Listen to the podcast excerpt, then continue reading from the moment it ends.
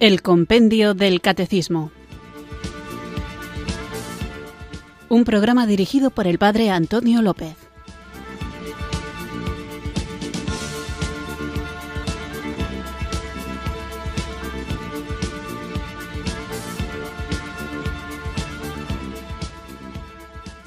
Muy buenas tardes, queridos oyentes de Radio María. Recibido un cariñoso saludo desde Irurzun, en Navarra, quienes sintonizáis una tarde más esta radio de la Virgen, esta emisora que cambia vidas para sintonizar este programa de El Compendio del Catecismo, una cita diaria que tenemos con la doctrina de nuestra Iglesia Católica que encontramos en este texto precioso, pequeñito, pero muy rico, que es el compendio del catecismo. Vamos a continuar con esta tarea tan bonita, tan apasionante, tan enriquecedora, que nos hace ir creciendo cada vez más en la conciencia de la solidez de las enseñanzas que hemos recibido. Ser creyente no es huir del mundo, no es dar una explicación sencilla a todas las preguntas, diciendo que todo es Dios, la culpa de todo es de Dios, los beneficios de todo son de Dios, la creación del mundo la ha hecho Dios y somos para Dios. Que todo esto es verdad, todo esto es verdad. Pero esta verdad está fundamentada en la Sagrada Escritura, en la tradición de la Iglesia, en el uso correcto de la razón, en el acto de fe, y por eso, porque vivimos en un mundo que a veces hace una parodia absurda de lo que en realidad es la seriedad y la importancia y la solidez, la fundada razón que tenemos nosotros los creyentes para depositar nuestra confianza en Dios, bueno, pues para contrastar esa especie de caricatura que se hace, ese cómic absurdo con el que a veces se identifica la fe cristiana, tenemos este programa, para que nosotros vivamos convencidos de que estamos en el camino correcto que lleva a la salvación, que nos enseña a ver el mundo y a nosotros mismos y al prójimo con unos ojos nuevos y también para que seamos capaces de dar respuesta en este mundo en el que estamos lanzados para ser luz y sal de la tierra, pero como corderos en medio de lobos,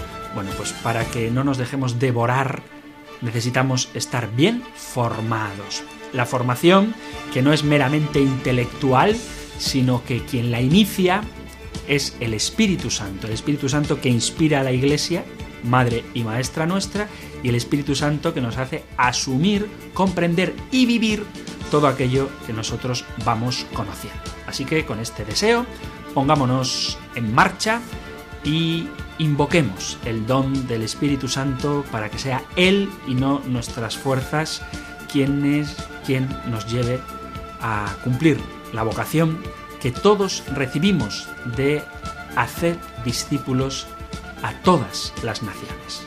Así que, en actitud de oración, invoquemos juntos el don de Dios.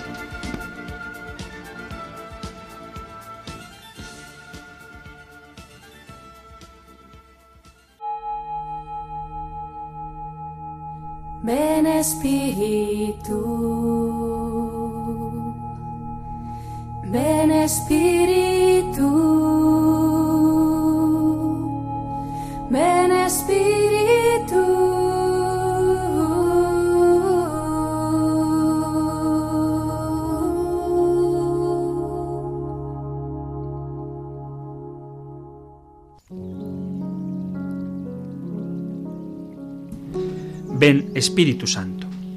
Hoy quiero entregarte mi futuro hasta el último día de mi vida. Quiero caminar iluminado por tu divina luz, para saber a dónde voy, para no desgastar energías en cosas que no valen la pena.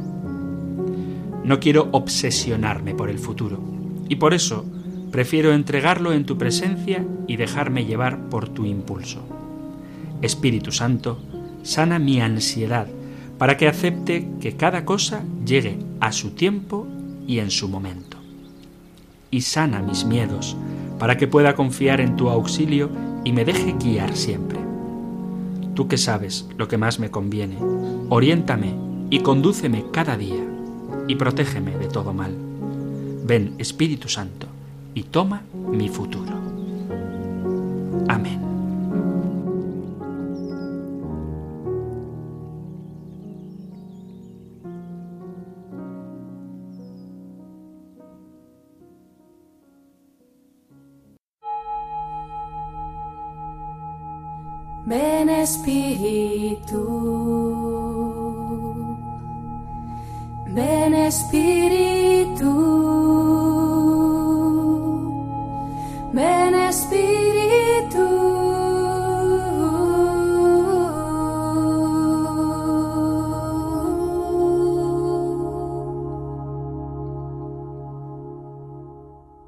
Invocado el don del Espíritu Santo y con la certeza de que Él nos acompaña, vamos allá con nuestro programa de hoy.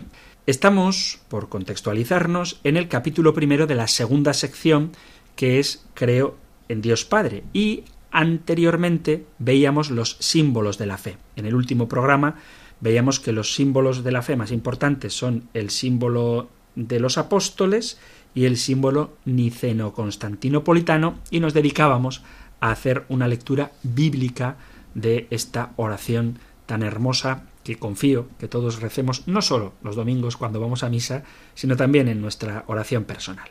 Así que pasamos ahora a otra sección cuyo título de la sección es Creo en Dios Padre Todopoderoso, Creador del cielo y de la tierra. Así que escuchemos ahora el punto número 36 del compendio del Catecismo. Número 36. ¿Por qué la profesión de fe comienza con creo en Dios?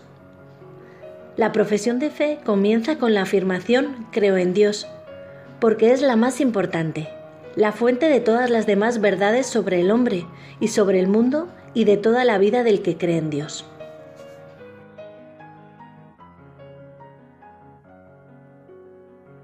Esto es lo que afirma el punto número 36 del compendio, que creo en Dios es la verdad más importante, es algo bastante evidente sobre el que se funda todo aquello en lo que nosotros después creemos. Si no existe Dios, nada de lo que digamos como cristianos, y me atrevería a decir, y hablaremos de ello, nada de lo que digamos como hombres tiene ningún sentido. Y es que se puede afirmar sin temor a equivocarse que la certeza de la existencia de Dios da sentido a la vida humana, da sentido al mundo y da sentido a todo cuanto nos rodea, no solamente en una mentalidad filosófica como motor primero, causa de todas las demás cosas, sino en un sentido, si queréis, más profundo y existencial, puesto que si no hay Dios, ¿qué le queda al hombre? Por eso la cuestión de la existencia de Dios que nosotros afirmamos en el credo está íntimamente vinculada a la necesidad de dar un sentido a las cosas. Es propio del corazón del hombre, siempre sediento de conocer, hambriento de verdad, con capacidad de asombro y atento ante la realidad, preguntarse tanto desde la perspectiva filosófica como desde la perspectiva científica, cuál es el sentido de las cosas. Y el sentido de las cosas es fundamental, tanto para la razón como desde luego para la fe. La cuestión del sentido quizá hoy haya perdido su importancia porque existe una especie de sentimiento de pesimismo ante un mundo en el que parece que la tecnología y el desarrollo científico, en el sentido este práctico del desarrollo tecnológico, de la ciencia aplicada a la vida, nos hace vivir de una manera muy acelerada, ansiosos, en todo momento ocupados, sin tiempo para meternos dentro de nuestro corazón o reflexionar sobre el hecho de que tenemos un alma y hemos perdido, en gran medida, desafortunadamente, la capacidad de contemplación, de tal manera que hoy por hoy la realidad, más que contemplarla, observarla, maravillarnos de ella y asombrarnos ante la grandeza de lo que observamos, lo que queremos hacer es manejarla, es manipularla, es modificarla y ponerla a nuestro servicio. Pero no digo que esto esté mal. Sin embargo, se convierte en una espada de doble filo porque la manera en la que contemplamos la realidad de fuera hace que también nos contemplemos a nosotros mismos. Y si somos capaces de ver la creación, la naturaleza, la realidad que nos rodea, como algo digno de contemplación y no únicamente como algo propio para la explotación, seremos capaces también de ver a la persona, lo que el hombre es, lo que el ser humano es, en su dignidad mucho más allá de su utilidad. Pero por más que nos sumerjamos en esta vorágine de prisa, de actividades y de emociones y sensaciones que nos hagan sentir vivos hacia afuera, late en el interior de cada uno de nosotros una apertura hacia algo que nos sobrepasa, hacia algo más grande que nosotros y que llamamos trascendencia. Por eso creo que el tema del sentido de la vida no es una cuestión meramente religiosa, sino que en ella se pone en juego toda la existencia humana también en un plano meramente horizontal, puesto que el sentido de lo que hacemos es lo que nos guía, lo que nos mueve a actuar de una o de otra determinada manera. Toda la vida humana, con sus razonamientos, con las experiencias que cada uno tiene, con las relaciones que establecemos con los demás, se modifican según si nosotros creemos o no creemos que existe un Dios. Y en concreto, si luego ese Dios es el Dios Padre que nos ha revelado Jesucristo o es cualquiera de las otras divinidades que a veces aparecen, pero que en realidad no tienen las características que la propia razón exige que ha de tener Dios. Pues la omnipotencia, la omnisciencia, la omnipresencia, etc. Y de hecho, todas las religiones que de verdad lo son, intentan responder a la pregunta por el sentido de la vida del hombre, por el sentido de la realidad, aludiendo a Dios. Aunque hay que decir que no todas las respuestas religiosas tienen el mismo valor. Porque, por más que a alguno le escueza escuchar esto, Dios es también una cuestión de razón, la más grande y primera de todas las cuestiones, porque nos remite a las preguntas fundamentales sobre el hombre y a la aspiración que tiene el ser humano de la verdad, de la belleza, de la felicidad, de la libertad. Y todo esto solo tiene su respuesta última y definitiva en Dios. Pero ojo, y esto tiene que quedar muy claro, la fe en Dios no es un pensamiento mágico, porque desde la experiencia humana, desde la conciencia de la existencia de un Dios, el hombre asume la responsabilidad de encontrar una respuesta correcta y concreta a los problemas de su vida y a cumplir las tareas que la propia vida asigna continuamente a cada persona. Lo digo porque a veces se cree que la fe en Dios, el afirmar que existe un Dios, es una especie de quitarnos de encima la responsabilidad por cambiar el mundo y que si tenemos que mejorar nuestras relaciones con el cónyuge, por ejemplo, pues en vez de cambiar mi actitud, lo que hago es rezarle a Dios y con eso es suficiente. Esa no es la verdadera fe en Dios. Y quiero subrayar esto porque a veces se llama fe en Dios a lo que no es sino una absurda idea mágica, supersticiosa de entender la vida. Voy a hablar en concreto de un libro que en su momento, lamentablemente, incomprensiblemente, fue un bestseller del que mucha gente se dejó atrapar y lo malo no es que perdiera el tiempo leyéndolo, sino que además se lo acabó creyendo. Y aunque muchos tampoco han leído el libro, porque habría que leer más, hay que leer mucho más, eh, pero mucha gente no lee, pero se deja llevar ahora a través de las redes sociales de frases, memes, que son como golpes visuales que pueden ser graciosos o ocurrentes y que por tanto, precisamente por su inmediatez y originalidad, calan en nuestra mente, bueno, pues digo que hay mucha gente que aunque no haya leído este libro del que voy a hablar, se deja influenciar por él y piensan que eso es un pensamiento religioso, cuando en realidad es simple, llana y lamentablemente un pensamiento mágico. Así que el libro del que hablo ahora no es para hacerle publicidad, sino para prevenirnos contra él, siendo conscientes de la gran influencia que ha tenido en el pensamiento social, al menos de Occidente, aunque tiene muchas ideas de Oriente, y que incluso en la espiritualidad o en la concepción del mundo de algunos cristianos mal formados, tiene cierta influencia. El libro del que hablo, por si no habéis caído todavía en la cuenta de cuál puede ser, se llama, se titula El secreto, el secreto. Y muchas personas católicas han visto, yo eso no lo he hecho, pero sí que reconozco que he tenido entre mis manos el libro, que se vende como un libro de superación personal. Y mucha gente, con este deseo de atraer la ley de atracción, el bien y la bendición sobre sus familias, consideran que esto, por ejemplo, es lo mismo que una religión. Entonces, la base de este libro, que no tiene nada que ver con la religión, y cuidado con que nosotros reduzcamos la revelación de Dios, la fe primero, la fe en la existencia de Dios, y la revelación de Dios en Jesucristo a una especie de autoayuda más o menos desarrollada, no se trata de eso. El cristianismo es justo lo contrario de la autoayuda, porque es saber que necesitamos de otro, que es Dios, para nuestra vida, para nuestra vida en este mundo y nunca hay que olvidar esta verdad fundamental para nuestra salvación eterna. Entonces la base de este libro es que si cambiamos nuestro pensamiento podemos cambiarlo todo y se exalta el poder de la mente de tal manera que si tú te empeñas en pensar fuerte, fuerte, fuerte, fuerte en algo, toda la realidad física y cósmica cambiará para que tus deseos se hagan realidad.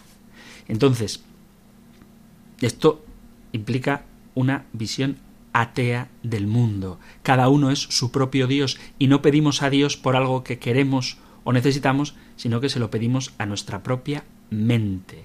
Y, como buena estrategia satánica, mezcla algunas verdades con grandes mentiras, de tal forma que las personas bien intencionadas y que se han olvidado de que tenemos que ser, sí, sencillos como palomas, pero también astutos como serpientes, se dejan enredar por una serie de mentiras que en diversas formas, no solamente en el libro, sino en otras, entre comillas, espiritualidades, se van metiendo y nos alejan de la verdad tan responsabilizadora, tan implicante que es creer en Dios. Es cierto que uno de alguna manera puede modificar su manera de vivir si cambia su forma de pensar. Pero de ahí a que es la mente la que crea el universo, pues hay una, un abismo inmenso, vamos, lo que ha creado el universo es Dios, no tu mente que no existía cuando empezó a existir el universo. Y no hay que confundir la fe en un sentido religioso, en concreto católico, que ya hemos hablado de ello, con la fe en este sentido del que habla esta presunta espiritualidad, según la cual la mente tiene un proceso creativo poderoso que encauza todas las energías del universo para que conspiren y cumplan tus deseos. Entonces lo que el secreto y esta espiritualidad antirreligiosa propone es hacerle una petición al universo y luego cree. Cree en lo que no ves. Cree en que lo vas a lograr, aunque no sepas cómo. Ten fe, confía en el universo. Esto no es la fe auténtica. Y luego recibe. Siéntete bien. Vive como si ya hubieras recibido lo que te han lo que has pedido, como si ya te hubieran concedido tu deseo. Y visualiza las cosas, porque si las visualizas, las materializas, como si la mente fuera la que crea la materia. En el fondo, y esta es la gran tentación y por esto es tan importante la fe bien entendida en Dios, es lo que Adán escuchó, Adán y Eva escucharon de la serpiente. Seréis como dioses. Y han convertido palabras técnicas, palabras científicas, en palabras esotéricas. Por ejemplo, si tú preguntas ¿quién creó al mundo? Pues en vez de decir que lo creó Dios, dicen que la energía es la que creó a Dios. Entonces, como la energía ni se crea ni se destruye, sino que solo se transforma, y la energía es Dios, entonces el hombre, como la energía no se destruye, sino que se transforma, entonces el hombre es Dios. La energía es Dios, el ser humano es energía, luego el ser humano es Dios. Por tanto, cada ser humano es Dios manifestado en forma humana y el poder interior que tenemos cada uno de nosotros es la gran fuerza del universo. Todos somos ilimitados. Y aquí está el problema, uno de los problemas del que veníamos hablando antes. Para esta forma de religiosidad sin Dios, no hay una misión o propósito en la vida. O sea, uno no está aquí por algo, no hay que buscar el sentido de la vida, sino que tú ya lo vas formando tú mismo. Y nos olvidamos de que para un creyente hay una vocación, una llamada de Dios que quiere que seas santo, que cumplas los mandamientos, que le ames a Él y al prójimo, que te impliques, que te manches las manos, que te encarnes, por decirlo en lenguaje teológico, que te hagas barro, que ensucies tus piernecillas, que te mojes, que nades mar adentro en la transformación de un mundo, confiando en una persona que es Dios, que te ha creado, que te ama, que te redime, que te salva y que te acompaña, pero que respeta tu libertad y que no rompe la relación entre causa y efecto. Así que como creyentes en Dios, en el sentido serio de la palabra, religioso, no mágico, nuestra vida no consiste en desear las cosas para obtener bienes materiales, sino buscar la comunión con este Dios que es el que nos ha dado la existencia para que en Él lleguemos a la plenitud de aquello que somos. Y quiero seguir insistiendo en este tema porque en los últimos tiempos han aparecido, como acabamos de ver, una serie de doctrinas filosóficas esotéricas que indican que todo lo que crees o lo deseas lo atraes. Se dice que los pensamientos, conscientes o inconscientes, influyen sobre la vida de las personas de manera que si quieres conseguir algo, lo único que tienes que hacer es desearlo con fuerza, creer firmemente que lo vas a conseguir y así atraerás la energía positiva. Esta es la ley de la atracción. Y incluso se atreven estas filosofías a citar la Sagrada Escritura. Porque, por ejemplo, en el Evangelio de San Marcos, capítulo 11, versículo 23, podemos leer, Tened fe en Dios, en verdad os digo que si uno dice a este monte quítate y arrójate al mar, y no duda en su corazón, sino que cree que sucederá lo que dice, lo obtendrá. Esto ciertamente lo dice Jesús en el Evangelio. Por eso es tan importante leer el Evangelio y leerlo bien leído, dentro de su contexto, conociendo la tradición de la Iglesia y no con frasecillas sueltas. ¿Por qué? Porque si nos tomamos esta frase así, fuera de contexto, y como fondo filosófico esta presunta ley de la atracción, parece que el pensamiento positivo es, vamos, la panacea, el no va más para conseguir todos nuestros caprichos.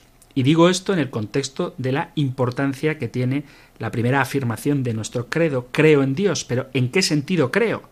¿Tener un pensamiento positivo es creer? ¿Pensar que todo lo que deseo se me va a cumplir es creer? No, creer en Dios, en un otro que me ha dado la existencia y del cual dependo y que me llama, que tiene una vocación para mí. Quiero que quede claro que no estoy en contra de tener un pensamiento positivo, desarrollar nuestras creencias y luchar por aquello que pensamos que es bueno para nosotros no es malo, no es malo, es bueno procurar pues un beneficio para la salud, desearlo, es bueno desear que tu familia esté bien y que tus proyectos laborales prosperen. Pero no confundamos desear las cosas con exigir a Dios que las cosas se cumplan según nuestros caprichos. O, si queréis, quito la palabra capricho, que a lo mejor tiene una connotación un poquito así más despectiva, pero creer en Dios no significa que tenga que cumplirse necesariamente nuestros deseos o nuestros anhelos, por muy nobles que estos sean, porque no siempre se consigue lo que se quiere, no siempre se consigue lo que se desea. Y muchas veces cuando hay personas que ponen pegas a propósito de la existencia de Dios y hacen caricatura de lo que los creyentes realmente afirmamos al decir creo en Dios, lo hacen precisamente poniendo como objeción el hecho de que las cosas no siempre salen bien y experimentamos como en nuestra propia vida hay situaciones que mm, son indeseables, o que, no, que no las deseamos, pero eso no obsta para que Dios exista, ni siquiera para que Dios me ame. Mirad, cuando en el compendio del catecismo veíamos algunos modelos de fe, el catecismo y el compendio se centraban sobre todo en la figura de Abraham y de nuestra Santísima Madre, la Virgen María. Pero recuerdo que en el programa que tratábamos ese punto leíamos el capítulo 11 de la carta a los hebreos, donde vemos que muchos siervos de Dios, algunos siervos de Dios, guiados por su fe, que lucharon por sus ideales, encontraron lo que deseaban. Pero otros no consiguieron ver la promesa de Dios. ¿Y esto por qué? ¿No es un poco desconcertante que Dios no cumpla sus promesas? La pregunta es, ¿no cumple Dios sus promesas? Pensemos, como nos propone el propio compendio del Catecismo, en el caso de Abraham. A Abraham se le prometió una tierra y una descendencia. Dice la carta a los Hebreos, en el capítulo 11, en los versículos a partir del 8 dice, por la fe obedeció Abraham a la llamada y salió hacia la tierra que iba a recibir en heredad.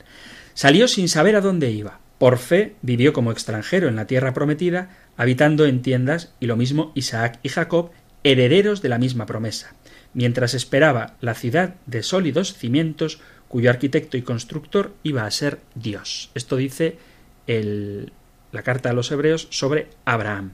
Pero la pregunta que nos tenemos que hacer es ¿qué tierra recibió Abraham? Porque en el versículo 13, sigo en el capítulo 11 de la carta a los hebreos, dice, con fe murieron todos estos sin haber recibido las promesas, sino viéndolas y saludándolas de lejos, confesando que eran huéspedes y peregrinos en la tierra.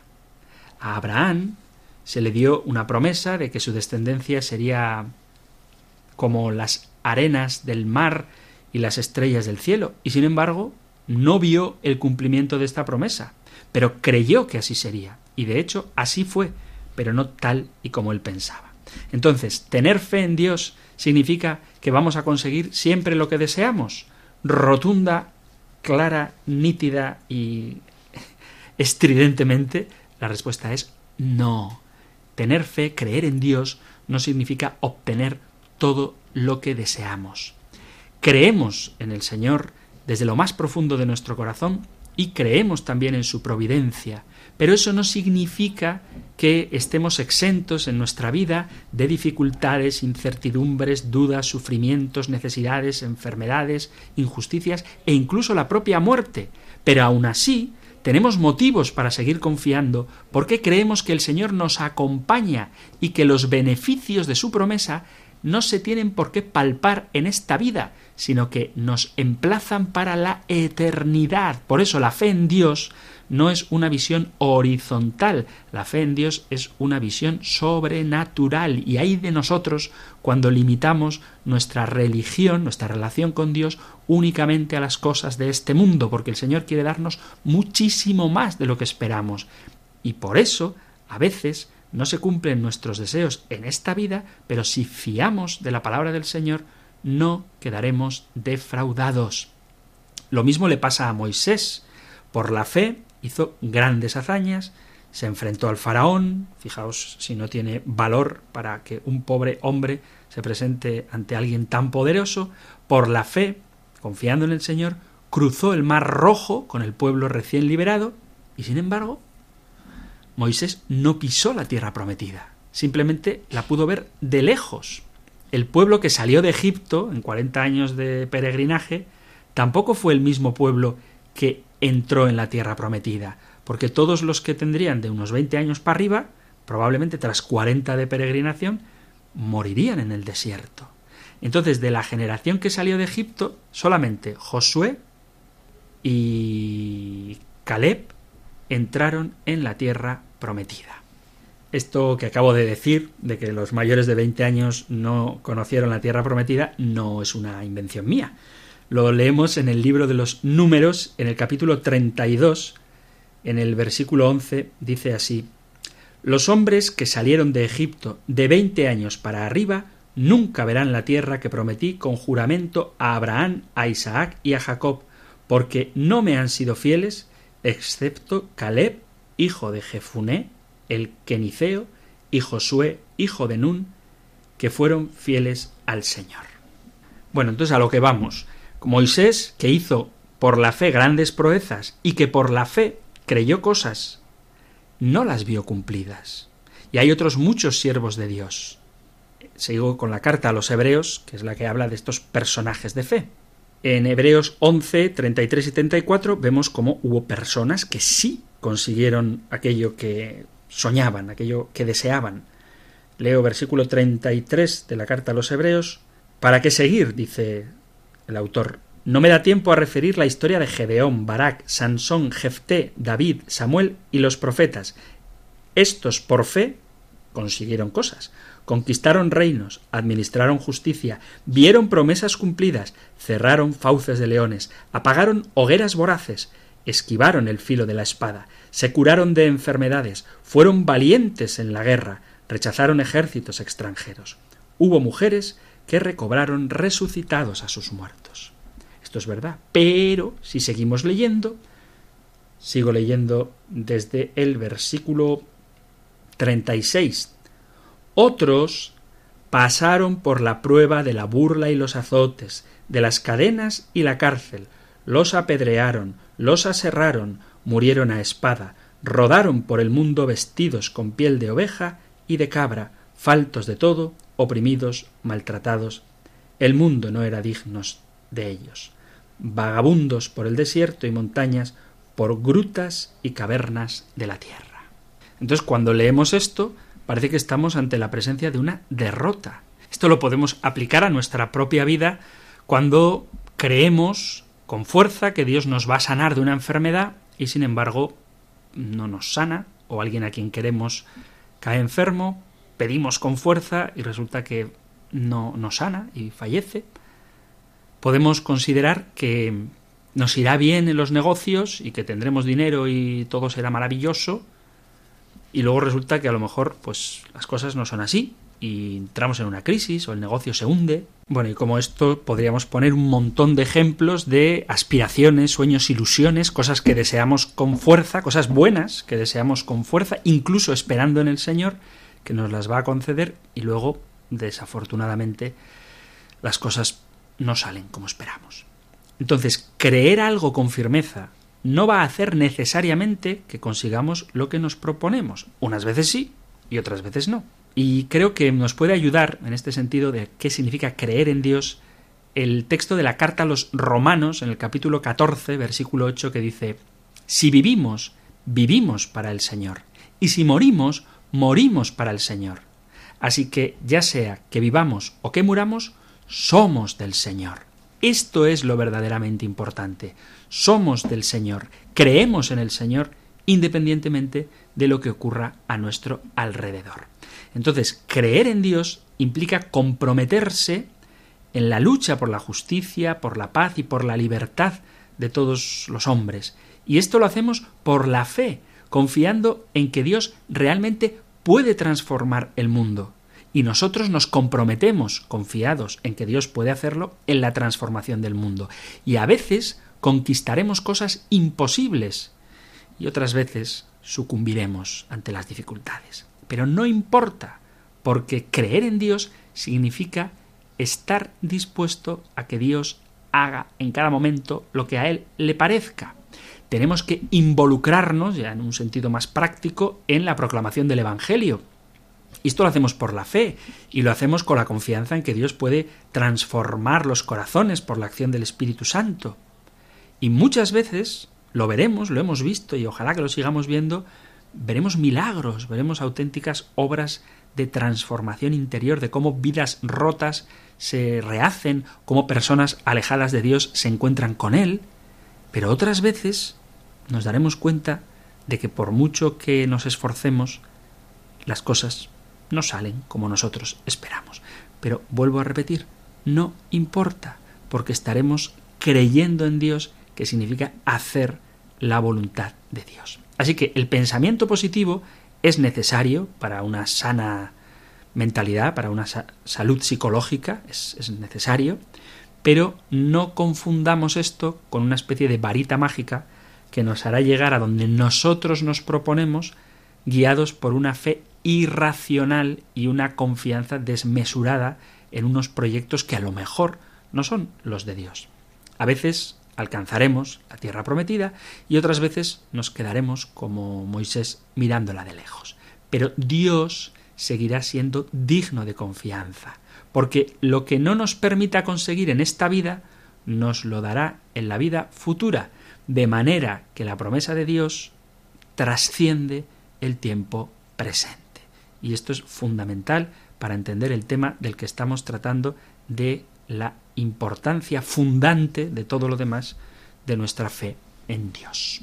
Así que, como dice el compendio del Catecismo, esta afirmación de creo en Dios es la fuente de todas las demás verdades sobre el hombre y sobre el mundo y de toda la vida del que cree en Dios. Por eso esta afirmación es la que da sentido a nuestra existencia.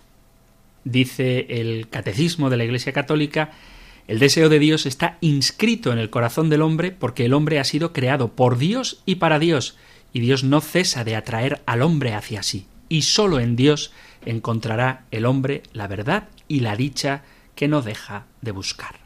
Esta afirmación es elemental y sin embargo, en una cultura secularizada como la nuestra, parece que es una especie de falta de respeto, ¿no? Como una provocación, como que el hombre necesita a Dios. ¿No te das cuenta de que se puede vivir perfectamente sin él?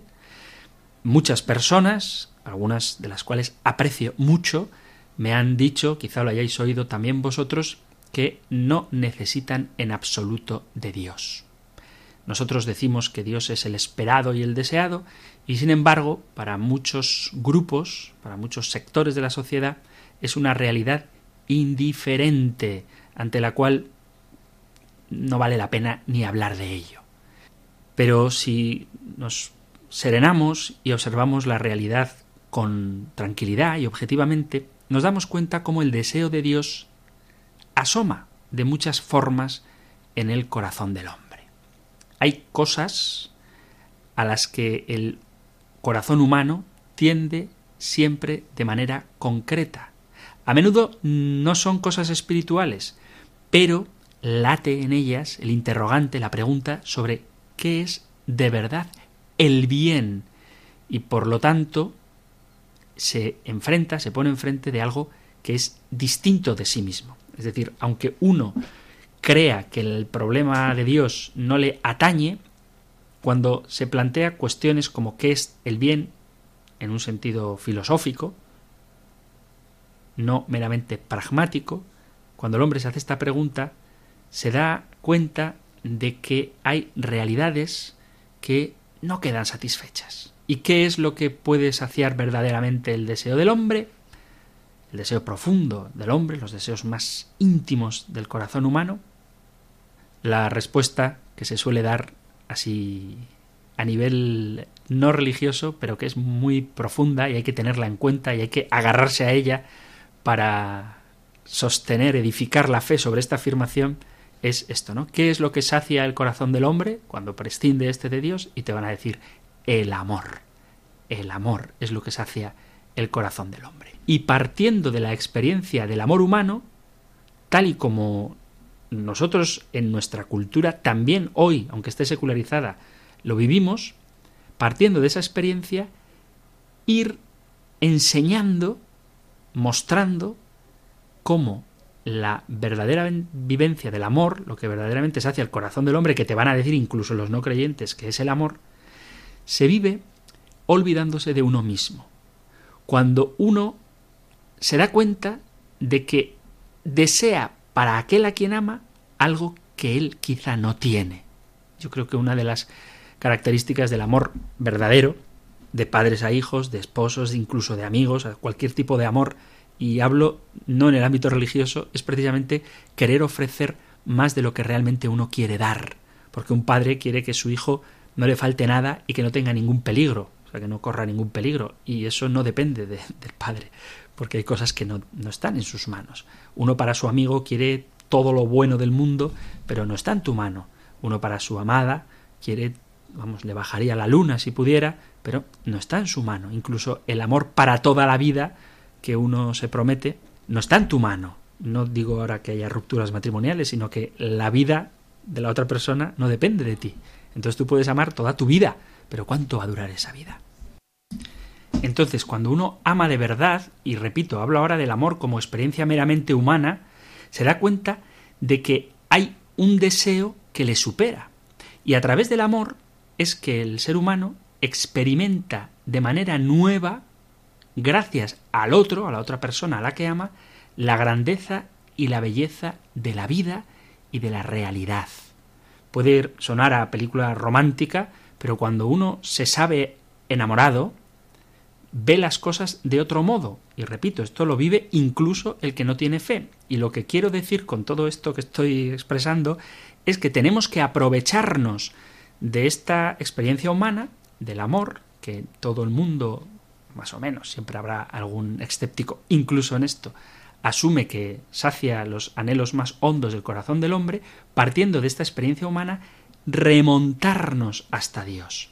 Si lo que yo experimento no es una mera ilusión, sino que de verdad quiero el bien del otro, y que ese bien del otro me hace bien a mí, entonces descubro que tengo que estar dispuesto a descentrarme, a ponerme al servicio del otro, a renunciar a mí mismo, porque un amigo renuncia a cosas por su amigo, un esposo o una esposa, un enamorado, renuncia a cosas por sus amados, y no te digo ya un padre por sus hijos. Entonces, la respuesta a la pregunta sobre el sentido de la experiencia del amor pasa a través de una manera de entender tu vida en la que tú ya no eres el centro, sino que lo que buscas es el bien del otro. Y para eso te ejercitas, te entrenas y te corriges para poder lograr aquello que deseas de bien para el otro, que repito, redunda en un bien para ti. Entonces, la experiencia humana del amor se convierte en un camino permanente en el que yo salgo del yo cerrado a mí mismo para entregarme al otro. Y entregándome al otro es donde me encuentro conmigo mismo. Y ahí, en este éxtasis, lo llama el Papa Benedicto XVI, es donde puedo descubrir el verdadero sentido de lo que significa creer en Dios. A través de este camino de salida de mí mismo, el hombre va perfilando cada vez más el misterio que representa. ¿Por qué? Porque ni siquiera la persona amada puede saciar el deseo que esconde el corazón humano. Cuanto más auténtico es el amor por el otro, más se abre a la pregunta sobre su origen y su destino y sobre la posibilidad que tiene de durar para siempre. Entonces la experiencia humana del amor tiene un dinamismo que remite a algo que va más allá de ti mismo. Y esta experiencia que te lleva a salir de ti mismo para encontrarte ante el misterio del otro, te lleva, te orienta hacia un misterio mayor que envuelve toda la existencia. Dice también el Papa Benedicto que esta experiencia del amor se puede aplicar también a lo bello, a la amistad o al conocimiento. Cada bien que experimenta el hombre tiende a un misterio que envuelve al hombre mismo. El hombre es un buscador de lo absoluto, un buscador que a veces da pasos pequeños e inciertos, pero que tiene ese corazón inquieto del que habla San Agustín, y que solamente encuentra descanso en Dios. El hombre supera infinitamente al hombre. Hay aspectos de los que hablamos en su día a propósito de la existencia de Dios que son propios del hombre, como el deseo de conocer cada vez más, el, arte, la poesía, la, la belleza, la pintura, la música, todas estas cosas nos remiten a algo que está por encima de nosotros mismos y que son la búsqueda de la belleza por sí misma, o sea, la belleza porque sí, no porque me sirva para nada.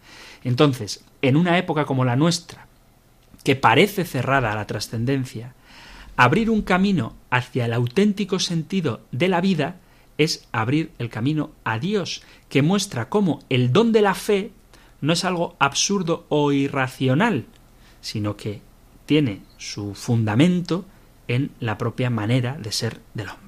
Por eso, para descubrir a Dios, para descubrir qué significa creer en Dios y cómo Él da sentido de la vida, tenemos que aprender el gusto de las alegrías auténticas de la vida. No todos los gozos, todos los placeres producen en nosotros el mismo efecto. Algunos te dejan un sabor de boca muy positivo, dan paz al corazón, otros nos hacen más activos y más generosos, y otros muchos, los que nos ofrecen normalmente los ambiciosos obsesionados por el consumo, tras la luz inicial, decepcionan esas expectativas que se habían suscitado y dejan un pozo de amargura, de insatisfacción o sensación de vacío.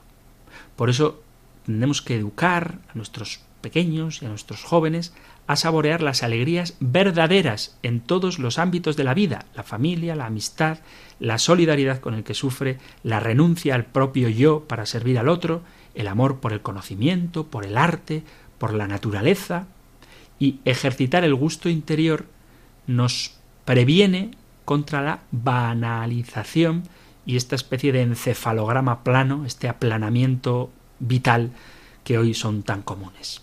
Y también los adultos debemos redescubrir esas alegrías y desear realidades auténticas que nos purifiquen de la mediocridad en la que a veces, incluso aunque creemos en Dios, nos podemos ver envueltos. Además, existe en el corazón del hombre una especie de inconformismo. Siempre queremos más, queremos estar más alegres, queremos ser más felices, queremos conocer más, queremos enriquecernos más de la belleza de la creación, no hablo de la riqueza material.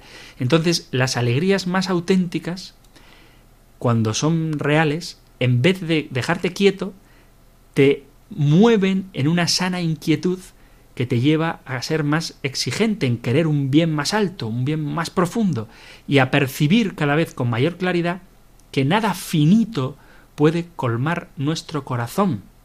Aprendemos así a tender hacia ese bien que nosotros no podemos construir y que no podemos alcanzar con nuestras propias fuerzas.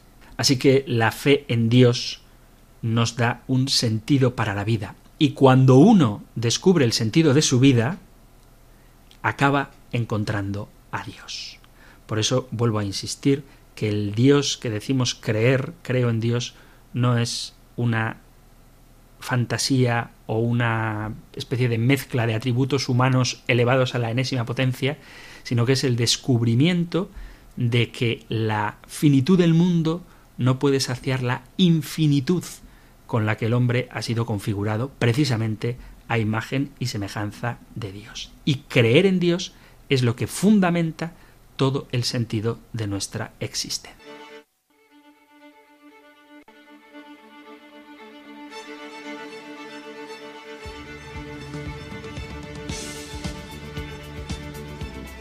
Llega el momento tan deseado, tan querido, tan bonito para mí de interactuar, de estar cerca, más cerca todavía, de nuestros queridos oyentes de Radio María. Y hoy voy a tratar de responder a algunas de las preguntas que han llegado por WhatsApp. Debo confesar que es de los tres sistemas que tenemos el que menos respuestas obtiene, pero se agradece que escribáis correos electrónicos también, por supuesto, las llamadas cuando abrimos paso a ellas, pero hoy quiero dedicar este breve espacio que nos queda a las preguntas que hacéis por WhatsApp. Quiero, antes que nada, agradecer porque son muchos los correos y también algunos los WhatsApp que llegan simplemente para agradecer o felicitar por el programa. De todo corazón, muchísimas gracias, no sabéis cuánto me anima pues que valoréis este trabajo que humildemente con la ayuda de los técnicos de Radio María puedo ofrecer. Así que de todo corazón muchas gracias por, vuestras flores, por vuestras felicitaciones y por vuestra acción de gracias. Que todo sirva para gloria de Dios. Pero también llegan algunas preguntas, así que voy a tratar de responder al menos a algunas de ellas. Por ejemplo, Vicente Guerra, taxista de Las Palmas de Gran Canaria, pregunta ¿Por qué la Eucaristía no aparece en el credo? Me parece una pregunta de lo más interesante. Habría que decir que la Eucaristía sí aparece en el credo cuando decimos que Jesucristo fue crucificado, muerto y sepultado, descendió a los infiernos y al tercer día resucitó de entre los muertos, porque en realidad lo que hacemos en la Eucaristía es el memorial de la muerte y resurrección de Cristo, de la pasión, muerte y resurrección de Cristo. O sea que en este sentido sí que aparece en el credo.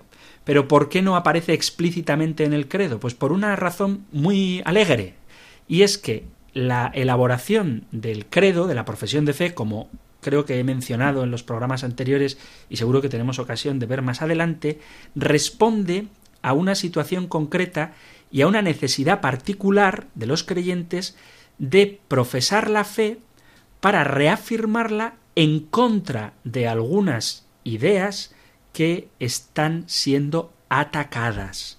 Cuando, por ejemplo, se subraya que se hizo hombre, es porque no se aceptaba la humanidad, la auténtica humanidad de Jesucristo. O cuando decimos que Jesús es Dios de Dios, luz de luz, Dios verdadero de Dios verdadero, es porque el arrianismo estaba atacando la divinidad de Cristo. Por eso decimos engendrado, no creado. Ya lo comenté y lo repito, que el credo tiene una dimensión apologética, es decir, de defensa de verdades de fe que se estaban poniendo en cuestión. ¿Y por qué no aparece entonces el credo?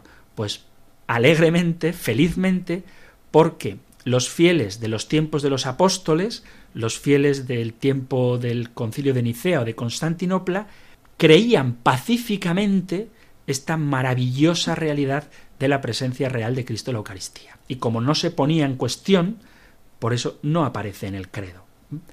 Hay un credo que os invito a conocer, que es el credo del pueblo de Dios del Papa Pablo VI, que es una profesión de fe. Por eso cuando veíamos en el programa anterior cuáles son los credos más importantes, hablábamos del credo de los apóstoles y del credo de Nicea Constantinopla, pero no decimos que sean los únicos credos. Bueno, pues en el credo del pueblo de Dios del, del Papa Pablo VI aparece la Eucaristía y aparece también incluso la transustanciación. O sea que en este sentido no aparece la Eucaristía en el credo apostólico ni el de Nicea Constantinopla porque no estaba en cuestión ni había que subrayar algo que la Iglesia feliz y pacíficamente aceptaba y vivía con toda naturalidad. Otro oyente pregunta también por WhatsApp, después de decirle que se le hace corto, decirme que se le hace corto el programa. Gracias. Lo bueno es que como es todos los días, si os gusta podéis hartaros. ¿eh? Y luego además tenéis los podcasts donde podéis recordar las cosas que se van diciendo. Bueno, pregunta si aún se sigue utilizando la palabra kiria y si sí, en qué casos.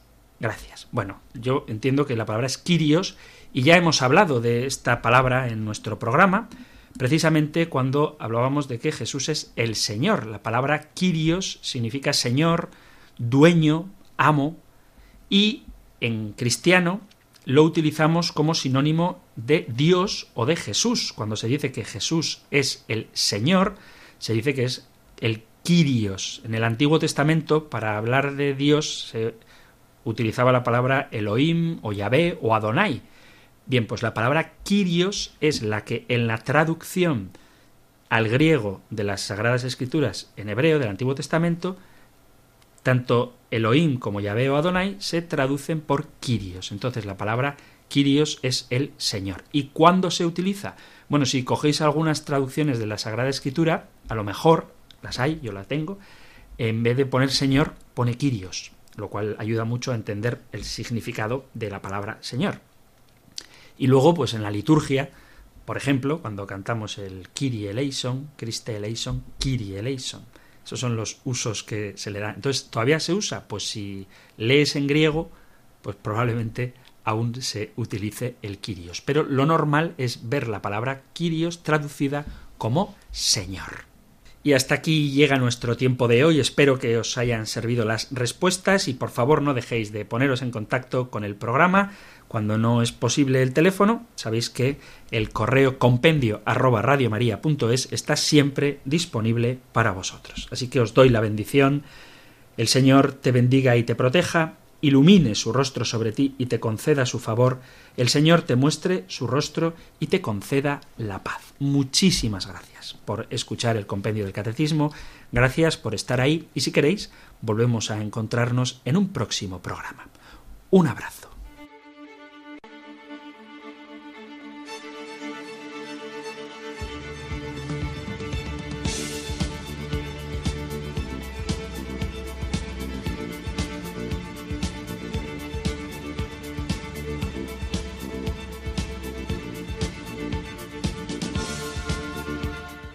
El Compendio del Catecismo. Un programa dirigido por el Padre Antonio López.